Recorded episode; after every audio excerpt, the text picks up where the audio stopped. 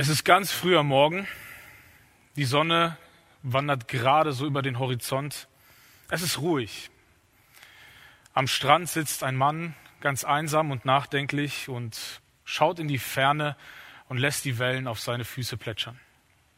Dieser Mann blickt in die Zukunft und überlegt, was er für Entscheidungen in der Zukunft treffen soll, wie er sein Leben weiterhin ausrichten soll und führt sich nochmal vor Augen, wie seine Vergangenheit war. Er hatte eine sehr bewegende Vergangenheit. Er, hat, ähm, er ist in einem sehr gläubig konservativen Hintergrund aufgewachsen in einer Familie und hatte das Privileg, ähm, die, die Glaubensgrundsätze sehr intensiv zu studieren und zu lernen. Und er war ein Profi in all, in all seinem Glauben.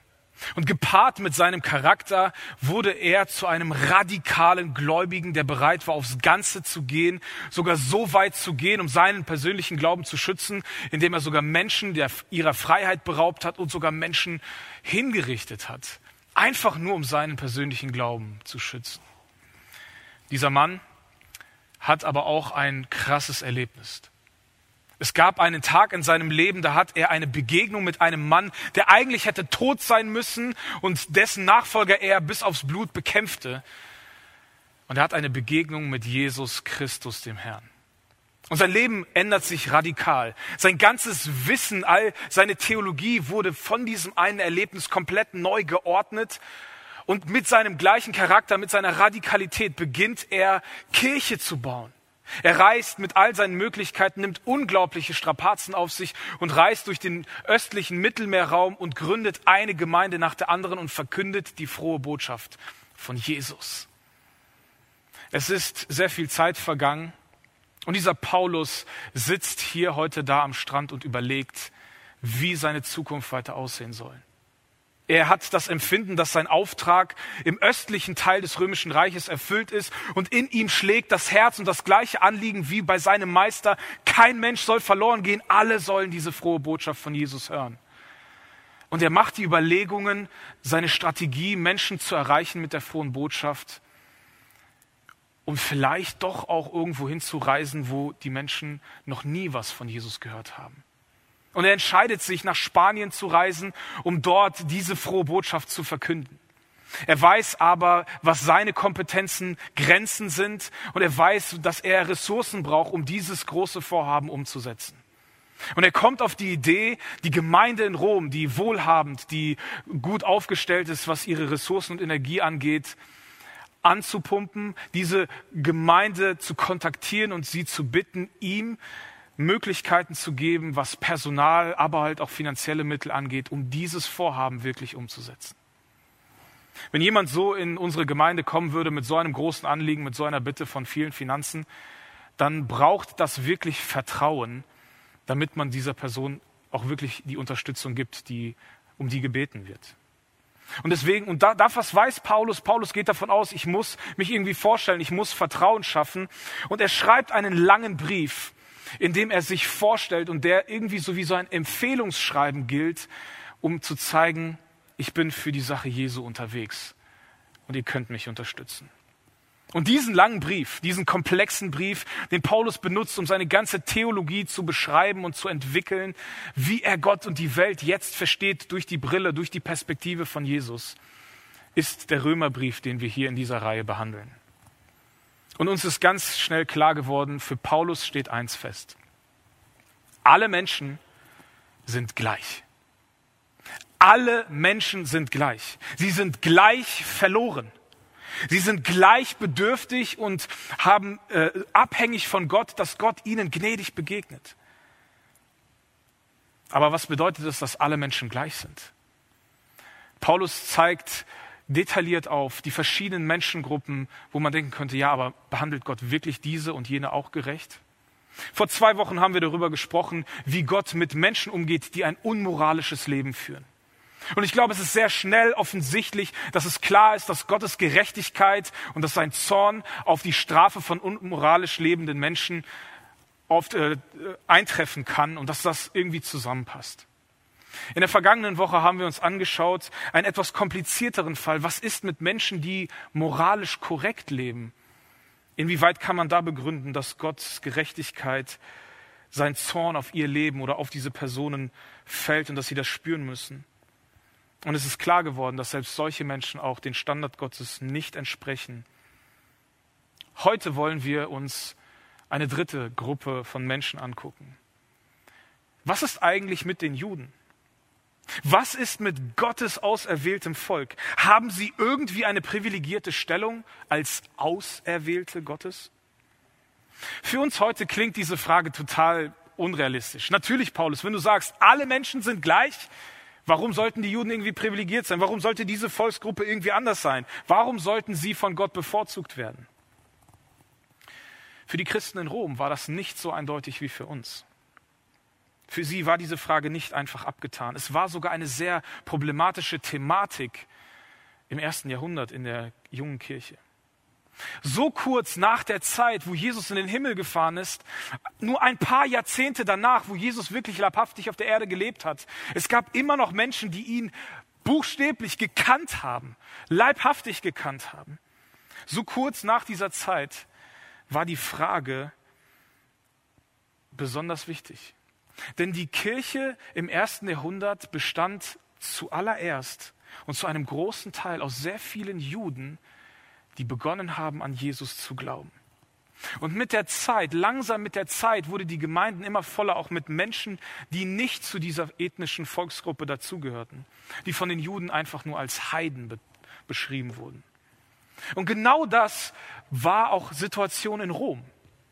Genauso lebte die Gemeinde in Rom. Primär Judenchristen und Heidenchristen, die immer mehr wurden. Und dann gab es eine ganz besondere Situation, dass ein Edikt vom Kaiser Claudius erging und alle Juden aus Rom vertrieb. Aber die Kirche, die starb nicht, sondern sie wuchs weiter, selbst obwohl alle Judenchristen aus Rom hinausgetrieben worden waren. Und irgendwann wurde dieses Edikt wieder rückgängig gemacht und alle durften zurückkommen. Und die Judenchristen finden ihre Heimatgemeinde wieder radikal, total verändert. Ja, irgendwie ist die Kirche, irgendwie ist die Jesus-Nachfolge heidnisch geworden. Die Traditionen, die ihre Glaubenspraxis bis hierhin eigentlich geprägt hatten, veränderten sich. Essgewohnheiten, Aufnahmerituale, Gottesdienstpraxis. Und hinzu kam, dass die Juden damals eine sehr starke Selbstwahrnehmung hatten, dass sie von Gott privilegiert sind. Sie sind besonders. Die jüdische Identität war, wir sind die Richtigen. Wir sind richtig vor Gott. Und als Jude kann man Gottes Werk und das, was er in Jesus getan hat, nur richtig verstehen. Paulus beschreibt im ersten Kapitel in Römer, was das eigentliche Problem der Menschheit ist. Paulus sagt Folgendes. Das Problem aller Menschen ist, der Mensch betet etwas anderes an als Gott. Das eigentliche Problem, das zwischen Gott und Mensch ist, was Gottes Zorn und Strafe und seine Gerechtigkeit auf den Plan ruft, ist, dass Menschen sich entscheiden, Gott nicht mehr anzubeten. Für uns ist Anbetung oft so dieses altertümliche Niederfallen vor Altären oder Standbildern. Oder vielleicht christlich ein Abend, wo man sich trifft und Lieder in Karaoke-Form in einer Menge singt. Aber Anbetung ist eigentlich das, was dir am wichtigsten ist.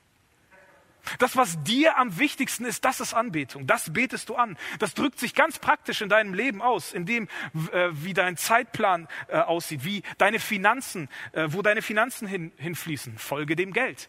Ja? Wie das, worüber du viel redest, das, wo deine Ressourcen und deine ganze Energie hingeht. Das, was dir am wichtigsten ist, das betest du an. Also, das, was dein König ist, was der König in deinem Leben ist. Das, was dein Handeln bestimmt, das, was dich antreibt. Ob du religiös bist oder nicht. Wir Menschen sind Anbeter. Es gibt Dinge, die sind in unserem Leben am wichtigsten und das beten wir an. Das ist die Definition. Jemand hat mal gesagt, und diese Person war nicht Christ, wir Menschen sind alle Anbeter. Wir können nur entscheiden, wen oder was wir anbeten. Und wenn Gott für uns das Wichtigste ist, dann leben wir in unserer Bestimmung, in dem, wofür wir eigentlich gemacht und geschaffen worden sind. Wir wurden geschaffen in einer so engen, in einer so intimen Beziehung, in einer so vollkommenen Abhängigkeit zu Gott zu leben, als unseren König. Das ist das, wofür Gott uns gemacht hat. Das ist das Wichtigste in unserem Leben. Aber Gott hat uns nicht als Roboter geschaffen, die einfach nur so ticken, weil er uns so haben will, sondern Gott will eine echte Beziehung zu uns. Und deswegen schenkt er uns den freien Willen mit dem Risiko, dass wir uns gegen ihn entscheiden. Denn er will eine gewollte, eine Liebesbeziehung. Und Liebe kann nur entstehen, wenn beidseitige Freiwilligkeit garantiert ist. Und das Schlimme passiert. Die Beziehung zu Gott und Mensch geht kaputt. Von dieser totalen Abhängigkeit von Gott als König im Leben, von dieser absoluten Vertrautheit und Intimität hin dazu, dass Gott, wenn überhaupt, nur Teil des Lebens wird. Alle, deren König Gott nicht ist, oder alle, die irgendetwas anderes haben, alle, die etwas mit Gott ersetzt haben als das Wichtigste in ihrem Leben, also alle, die Gott nicht anbeten, die werden Gottes Zorn spüren. Das ist Paulus Aussage. Aber sobald wir unsere Bestimmung verlassen, also sobald wir etwas anderes anbeten oder sobald etwas anderes unser König in unserem Leben ist, dann verlieren wir unser Sein, dann werden wir entmenschlicht, dann führt das alles zu dem, was die Bibel Sünde nennt, mit all den Folgen und Konsequenzen. Und das muss Gottes Gerechtigkeit schlussendlich bestrafen. Aber Gott in all seiner Liebe sucht einen Weg, den Menschen zurückzuholen, zurück in diese Beziehung. Aber wegen unseres freien Willens, den er uns gegeben hat, zwingt er uns nicht. Er lädt uns ein. Er teilt sich mit, er lädt ein, mitzukommen. Und er macht das nicht irgendwie von oben herab, per Dekret. Er ruft es nicht raus vom Himmel, so pauschal an alle, sondern er spricht den Einzelnen an. Gott fängt seinen Weg mit einer Person an. Und er spricht Abraham an und sagt, Abraham, verlass deine gewohnte Umgebung, verlass alles das, was du kennst und komm mit mir mit. Komm in das Ungewisse. Wir wissen zwar noch nicht, du weißt zwar noch nicht, wo es hingeht, aber folge mir, vertraue mir. Lass uns wieder in einer Beziehung, in einer Vertrauensbeziehung leben. Und aus Abraham wird ein ganzes Volk, eine Nation deren gleiche Vision ist wie die von Abraham. Die Völker werden euch anschauen und staunen und sie werden mich erkennen. Dafür wählt Gott sich ein Volk aus. Aus der Mitteilung Gottes zu einem Einzelnen und zu der Bereitschaft dieser einzelnen Person mit Gott mitzugehen, eröffnet sich eine viel größere Möglichkeit, dass Gott sich mitteilen kann. Er formiert sich ein Volk, das berufen ist, heilig zu sein. Und dieses Volk eint er mit der Übergabe der Gesetze. Wir können noch einmal zurückgehen. Gott gibt am Berg Sinai die Gesetze. Und die Gebote Gottes oder die zehn Gebote, die wir kennen und der ganze Anhang, der, den wir eigentlich noch finden, die 600 irgendwas Gesetze, die sind sehr oft schlecht konnotiert oder verpönt. Aber eigentlich, eigentlich ist das, was Gott seinem Volk gibt, sein Angebot, wieder nach seinen Regeln zu spielen und damit echte Gemeinschaft mit ihm zu haben. Und wenn wir uns so das Gesetz Gottes anschauen, das, was Gott da seinem Volk gegeben hat, dann wird ganz schnell klar. Das Allerwichtigste, das, was Gott am wichtigsten ist, ist, dass wir unser ganzes Leben ihm geben. Er soll König sein. Adonai Echad. Und dieses Volk hat von Gott also einen ganz besonderen Auftrag bekommen. Sie sind Botschafter, sie sollen Lichtlehrer und Hinweiser auf Gott sein, damit die ganze Welt erkennt, wer Gott ist und dass die ganze Welt erkennt, dass Gott einlädt zurück zu sich in diese Beziehung. Aber es macht den einzelnen Israeli nicht damit gleichzeitig gerecht vor Gott. Aber das war die Wahrnehmung der Juden in der Zeit von Paulus. Sie verstanden sich als diejenigen, für sie war klar, das Wichtigste auf dieser Erde ist die Anbetung Gottes. Punkt. Aber sie dachten auch, wir als Volk tun das Wichtigste auf der Erde. Wir beten Gott an. Und das macht uns besonders. Das macht unsere Lebensweise richtig. Ihr müsst wissen, dass damals die jüdischen Gelehrten folgendes Selbstverständnis von sich hatten. Allein die ethnische Zugehörigkeit zum Volk Gottes macht zwischen dir und Gott alles recht. Das bedeutet, Herkunft entscheidet über Zukunft. Herkunft entscheidet über Zukunft. Das war die Selbstwahrnehmung der Juden. Und genau das prangert Paulus an. Er sagt, nein, das ist falsch. Stellt euch vor, was für ein Raunen durch die Reihen gegangen sein muss in der Gemeinde, als dieser Brief vorgelesen wurde. Und hier der Wortlaut von Paulus.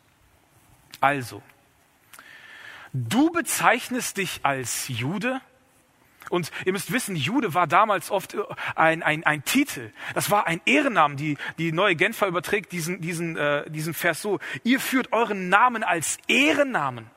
Man hat Grabsteine gefunden, wo bewusst neben dem Namen auch noch Jude drauf stand. Man war stolz, zu diesem Volk zu gehören. Man war stolz, sich abzugrenzen von den Heiden. Paulus sagt, du bezeichnest dich als Jude, du verlässt dich auf das Gesetz und du bist stolz, dass du zu Gott gehörst. Du prahlst mit deiner, mit deiner Zugehörigkeit zu Gott. Und wisst ihr, das Wort Jude kommt von dem Wort Juda und Juda bedeutet Gott anbeten oder Gottesanbeter. Also per Definition sagen einige, wir sind stolz, Gottesanbeter zu sein. Das ist gut. Dafür wurden wir geschaffen. Paulus geht weiter und sagt, du kennst seinen Willen, du kannst beurteilen, worauf es ankommt, denn das hat dich das Gesetz gelehrt. Du weißt, was Gottes Ideale für das Leben sind. Du weißt, was die Parameter für die Beziehung für Gott, zu Gott sind. Und du hast ein Gesetz bekommen. Du hast es schriftlich, schwarz auf weiß, was Gott will. Und du glaubst, dass dieses Gesetz sagt, ich bin besonders. Denn die Juden hatten nämlich folgendes Selbstbild. Du hältst dich für einen Blindenführer, ein Licht für alle, die im Dunkeln leben, oder für einen Erzieher der Unverständigen und ein Lehrer der Unmündigen. Du bist überzeugt, dass du im Gesetz die Verkörperung der Erkenntnis und der Wahrheit besitzt. Das war das Selbstverständnis, das jüdische Selbstverständnis. Und das war richtig. Genau dafür hat Gott sein Volk erwählt, um genau das zu sein, für die ganze Welt. Blindenführer, Licht, Erzieher, Lehrer. Um ein Hinweiser zu sein die Anbetung Gottes ist das, was das Entscheidende ist in unserem Leben. Und dann sagt Paulus, aber deswegen verstehe ich etwas nicht. Selbst obwohl das dieses Selbstverständnis richtig ist, ich verstehe nicht, wieso belehrst du andere, aber dich selbst belehrst du nicht? Wieso verkündigst du, nicht zu stehlen, du stiehlst selbst? Wieso forderst du nicht, die Ehe zu brechen und selbst brichst du sie? Wieso verachtest du die Götzenbilder und bereicherst dich trotzdem an ihnen? Du widersprichst mit deinem Handeln dem, was du glaubst. Dein Tun und dein Reden sind verschieden. Dein Sprechen und dein Handeln unterscheiden sich. Da ist eine Diskrepanz zwischen deinen Worten und deinen Handlungen. Dein Leben redet so laut etwas anderes, dass ich nicht mehr höre, was du sprichst. Paulus sagt, das passt nicht zusammen. Das macht absolut keinen Sinn. Du bist stolz auf das Gesetz, aber du verstößt dagegen, und hier kommt's, und raubst damit Gottes Ehre. Dein Selbstverständnis ist, dass du ein Gottesanbeter bist, dass du in der Bestimmung lebst, für die Gott die Menschheit gemacht hat. Aber du tust genau das Gegenteil. Du entehrst Gott. Paulus sagt, wird noch krasser und zitiert einen alttestamentlichen Text. Euretwegen wird unter den Heiden der Name Gottes in den Schmutz gezogen.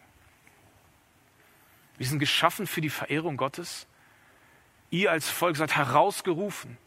Und er meint, er selber, wir müssen uns vor Augen führen, Paulus selber ist Top-Theologe in der jüdischen Theologie super ausgebildet. Er sagt, wir verstehen uns als die herausgerufen, um Gott anzubeten, um Menschen klarzumachen, um die Völker neidisch zu machen, dass wir Gott anbeten, den einzig wahren. Aber eigentlich sind wir nicht anders als die Heiden. Und das ist ein Frontalangriff. Und Paulus drückt das folgendermaßen aus. Er sagt, die Beschneidung nützt dir nur dann etwas, wenn du das Gesetz befolgst.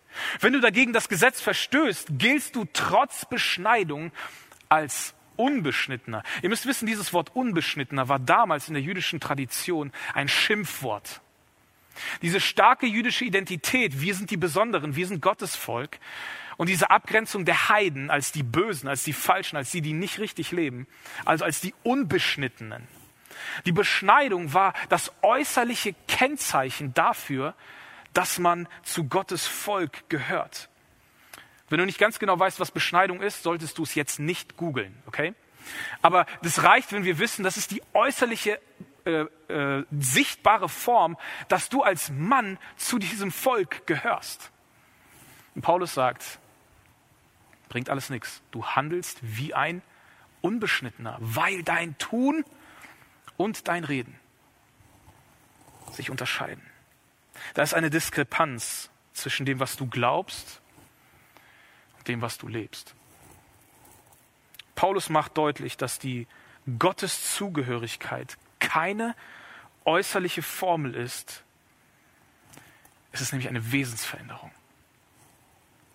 Wirklich Jude ist man nicht, weil man es nach außen hin ist.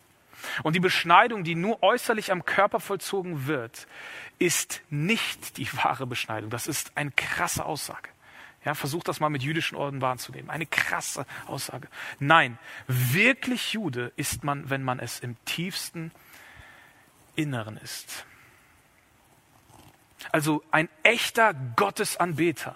Ja, denk nochmal dran, was die Bedeutung von dem Wort Jude eigentlich ist. Ein echter Gottesanbeter ist man, wenn man es im tiefsten Inneren ist. Und die wahre Beschneidung ist eine Sache des Herzens. Also das fängt hier tief drinnen an. Das ist nicht etwas, was äußerlich passiert. Das ist etwas, was innerlich passiert. Sie geschieht durch den Geist. Es ist eine geistliche Dimension. Nicht durch den Buchstaben des Gesetzes. Dafür gibt es keine Bestätigung. Also für diese Veränderung im Herzen gibt es keine Bestätigung durch Menschen, sondern nur durch Gott. Weil diese Zugehörigkeit, weil diese Veränderung hin zum Gottesanbeter, also zu der Bestimmung, wofür wir Menschen gemacht worden sind, etwas ist, das in uns passieren muss, etwas, was eine geistliche Dimension hat, können nicht Menschen sagen, du bist ein Gottesanbeter, du gehörst zu Gottes Volk, sondern Gott allein kann uns das bestätigen. Und wenn Paulus nachher in Kapitel 8 davon spricht, dass, unser, dass Gottes Geist unserem Geist sagt, dass wir seine Kinder sind, dann spricht er von dieser geistlichen Dimension, dass Gott allein die Bestätigung gibt. Das heißt, nur weil du die Rituale einhältst, heißt es nicht, dass du ein Gottesanbeter bist. Ich will einmal kurz innehalten und klarstellen. In diesem gesamten Abschnitt Paulus würdigt die Bedeutung von dem Volk Israel nicht herab. Er will die Bedeutung in der Heilsgeschichte nicht irgendwie uminterpretieren und Israel mit der Gemeinde ersetzen. Nein. Dieser Frontalangriff auf, auf jüdisch denkende Menschen hat nichts damit zu tun. Lass uns doch einmal weiterlesen, was Paulus sagt. Er sagt sogar, was haben die Juden den anderen Völkern voraus? Und was nützt ihnen die Beschneidung? Viel. In jeder Hinsicht. Also für ihn ist klar, Israel hat eine besondere Stellung. Was Paulus aber will, ist den geistlichen Stolz der Judenchristen zu brechen, weil sie ihre Geschwister von oben herab behandeln, weil sie die Glaubenspraxis der Juden, der Juden nicht leben wollen, im Zusammenhang mit der Nachfolge von Jesus. Offensichtlich war da noch ein sehr starkes nationales Denken in ihre Theologie hineingekommen. Und Paulus stellt fest, die ganze Zugehörigkeit zum Volk Gottes. Nochmal. Die ganze Zugehörigkeit zum Volk Gottes bringt nichts, wenn dein Leben nicht gottgefällig ist. Also wenn es da eine Diskrepanz zwischen deinem Reden und deinem Tun gibt. Das passt nicht zusammen. Das widerlegt deine Identität als Gottesanbeter als Gottes Verehrer. Das zeigt, dass du nicht in deiner Bestimmung lebst. wofür du eigentlich gemacht worden bist. Du gehörst offensichtlich nicht zu Gottes Volk. Was hat das für Folgen? Wenn nun einige, also oder auch ein Großteil des Volkes Israels, wenn nun einige von ihnen dieses Vertrauen enttäuscht haben, hebt ihr Vertrauensbruch dann ihre, hebt ihre Treulosigkeit Gottes Treue auf? Wir müssen wissen, dass Gott und Israel einen Bund hatten, ein Bündnis, ein Bundesverhältnis.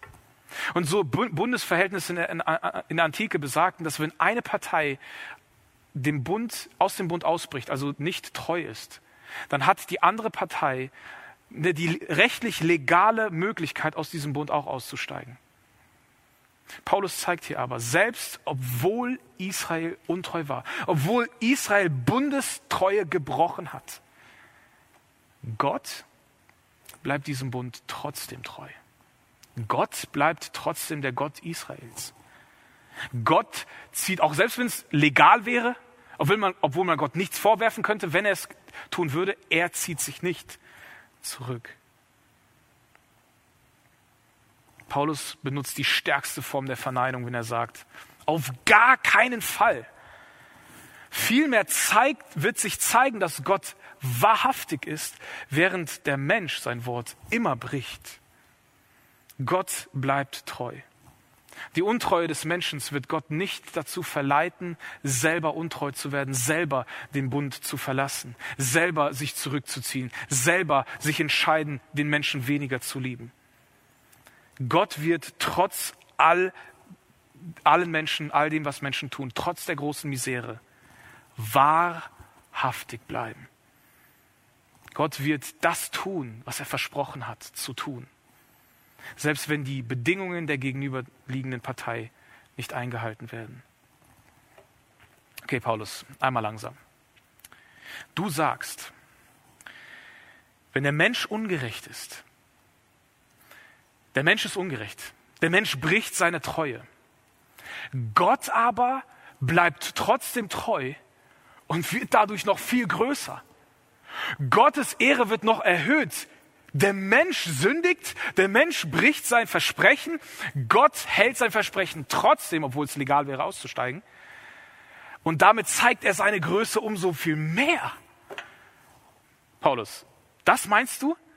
Ist das das, worauf du hinaus willst? Paulus will sagen, genau das ist es. Gottes Ehre wird größer, dass er sich trotzdem als treu erweist, obwohl der Mensch untreu ist.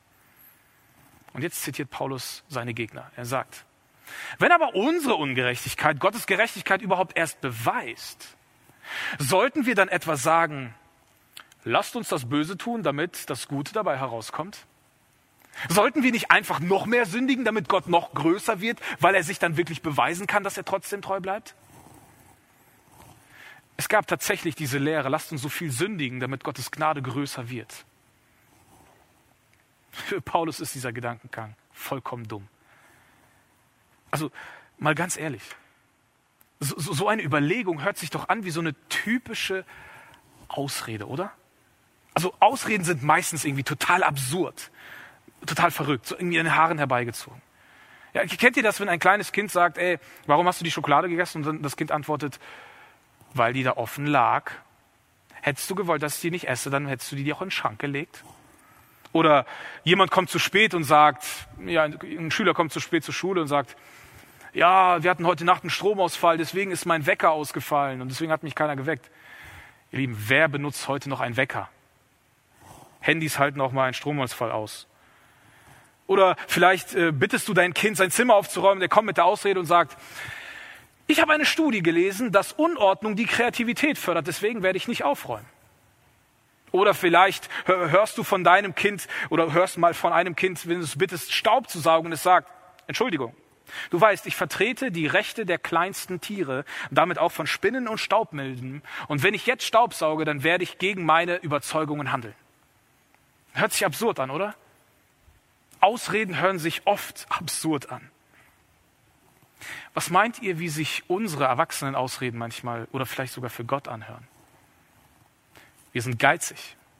Und wir sagen, na ja, ist halt nichts mehr übrig geblieben, da waren so viele Rechnungen zu bezahlen. Und wenn wir ehrlich sind, waren diese Rechnungen einfach unser dritter Urlaub, der neue Fernseher, das neue Auto, Dinge, die Zeug, wir haben Zeug gekauft, das wir eigentlich nicht brauchen. Wir können nicht vergeben und wir sagen, na ja, der andere hat angefangen, ich, was soll ich? Er muss sich entschuldigen. Wir wollen Menschen, unsere Nächsten nicht lieben, wir wollen ihnen nicht helfen und sagen, ja, ich kenne diese Person doch nicht. Was werden die anderen sagen, wenn ich das tue? Wir wollen uns nicht einsetzen im Reich Gottes, wir wollen nicht dienen und sagen, ja, ich habe gerade keine Zeit, ich kann das nicht, ich, ich bin nicht fähig, ich habe diese Begabung nicht, ich habe eine Studie gelesen. Ja. Hört sich alles irgendwie an den Haaren herbeigezogen an. Ausreden verschieben eigentlich immer den Grund für tadelwertes Verhalten. Ausreden versuchen eigentlich, das Problem vom Problem abzulenken.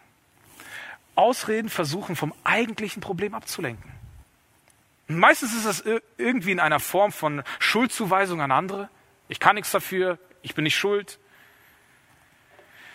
Naja, wenn Gott so ist, wenn Gott verherrlicht wird durch unsere Sünde, dann sollten wir doch viel mehr sündigen. Aber das eigentliche Problem ist, dass Ausreden, sie lenken von dem eigentlichen Problem ab. Und das eigentliche Problem, das Paulus bei seinen Lesern feststellt, ist, es gibt eine Diskrepanz zwischen eurem Reden und eurem Tun. Das, was ihr glaubt und das, was ihr tut, passt nicht zusammen. Da gibt es einen Unterschied. Jesus hat solche Menschen, die so ein Leben führen, folgendermaßen genannt. Jesus hatte viel mit solchen Menschen zu tun. Das waren die Menschen, mit denen Jesus sich am meisten auseinandergesetzt hat und von denen er meistens Kritik bekommen hat und die er auch scharf kritisiert hat. Jesus sagt an einer Stelle Folgendes. Er betitelt solche Menschen, ihr Heuchler. Ihr Heuchler. Jesaja hat euch gemeint, als er sagte, diese Menschen ehren mich mit ihren Worten, aber nicht mit ihrem Herzen. Da ist im Inneren nichts passiert. Da ist kein innerliches Bestreben, Gott anzubeten, sondern es ist nur eine äußerliche Form, eine äußerliche Schale. Ihr seid Heuchler. Das ist zumindest der, den Begriff, den Jesus wählt. Gott will unser Herz. Er sehnt sich danach, uns innerlich vollkommen zu verändern, unser Wesen zu erneuern. Das ist sein Anliegen. Aber wir stellen andere Dinge an erste Stelle als Gott. Obwohl wir eigentlich geschaffen und berufen sind, Gott an erster Stelle zu haben. Und Paulus schimpft mit den Juden, die sich, die äußerlich sich als Juden äh, stolz prahlten, dass sie zu Gottes Volk gehörten und damit angaben, dass sie offiziell Gottesanbeter waren und andere von oben herab behandelten, die nicht das waren.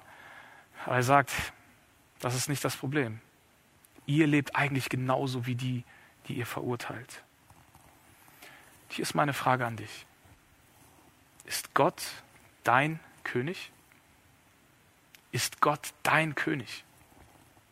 Ich frage nicht, ob du Christ bist. Ich frage nicht, ob, das, ob du das Gebet gesprochen hast. Ich frage nicht, ob du regelmäßig Bibel liest, die Gottesdienste besuchst, den Livestream schaust, betest, moralisch gut lebst. Nein, nein. Ich, ich frage auch nicht, ob du versuchst, ein Leben nach Gottes Idealen zu leben. Nein. Ich frage, ist Gott dein König? Ist Gott in deinem Leben an erster Stelle? Ist er das Wichtigste in deinem Leben? Wenn ja, dann wird es nicht nur eine Aussage bleiben, sondern sich auch in den Handlungen deines Lebens wiederfinden. Es wird in deinem Termin, aus deinem Terminkalender ersichtlich sein. Es wird an deinen Kontoauszügen, an deinen Handlungen, an dem, wie du mit anderen Menschen umgehst, sichtbar werden, dass er dein König ist. Oder lebst du wie ein Unbeschnittener, Du tust zwar als alles, was christlich ist, vielleicht sogar auch sehr konsequent, aber du bist trotzdem ein Unbeschnitten, ein Heide. Also du lebst eigentlich so, als ob es Gott nicht gibt. Wisst ihr, wie man dieses Glaubenskonstrukt eigentlich nennt? So zu leben, als ob es Gott nicht gibt? Das ist ganz einfach Atheismus. Paulus hat uns heute deutlich gemacht, es gibt fromme Atheisten. Es gibt Menschen, die leben ein Leben, das sehr christlich aussieht, aber eigentlich ist da keine Substanz. Da ist keine innerliche Beschnittenheit, keine Herzensveränderung stattgefunden. Und Jesus sagt, ihr Heuchler, ihr Heuchler. Und er beschreibt weiter, ihre Anbetung ist so nutzlos, denn sie ersetzen die Gebote Gottes durch ihre eigenen Lehren. Ihr missachtet die Gebote Gottes und setzt an ihre Stelle eure eigenen Vorschriften. Jesus, kommt euch das bekannt vor, hier dieses Ersetzen? Das ist genau das, was Paulus als das Problem der Menschheit beschreibt. Sie ersetzen Gott. Gott ist, wird umpriorisiert. Gott ist nicht mehr das Wichtigste. Gottes Gebote, also Gottes Wegweisung für diese Beziehung mit ihm, wird ersetzt durch eigene Vorstellungen, durch eigene christliche Rituale, durch eigene Möglichkeiten, wie man zu Gott kommen kann. Jesus nennt diese Menschen Heuchler. Ich würde sagen, das sind fromme Atheisten. Das Problem der Heuchler ist, ich ersetze das Richtige mit etwas anderem. Fromme Atheisten leben so, als ob es Gott nicht gibt. Sie können vielleicht großartig reden und predigen von einem Gott, der liebt und der die Menschheit zu sich ziehen möchte, aber ihr eigenes Leben ist so, dass es Gott entehrt. Mit dem Zitat von Paulus, euretwegen wird der Name Gottes in den Schmutz gezogen. Es geht nicht um äußerliche Zugehörigkeit. Gott hat keine Enkelkinder. Nur weil deine Eltern geglaubt haben oder weil deine Eltern glauben, nur weil du in der Kirche aufgewachsen bist oder weil du in der Kirche aufwächst, das bedeutet nicht, dass du automatisch, dass deine Beziehung zwischen dir und Gott geklärt ist. Bist du ein Gottesanbeter oder ein frommer Atheist? Womit hast du Gott ersetzt? Mit deinem Hobby, deiner Frau, deinem Mann, Sex, Arbeit, deinen Kindern, Wohlstand, Sicherheit, dein, deinen eigenen Einsatz? Für wen oder für was lebst du eigentlich? Was ist dir das Wichtigste? Wer ist dein König? Du glaubst an Gott? Warum kennst du ihn nicht? Warum hörst du ihn nicht? Du glaubst an Gott? Warum gibst du dich nicht ganz hin mit all deinen Ressourcen? Du glaubst an Gott? Warum fürchtest du ihn nicht? Du glaubst an Gott?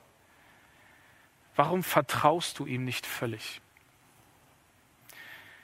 Ich glaube, dass wir alle schuldig werden dass wir alle manchmal Heuchler sind.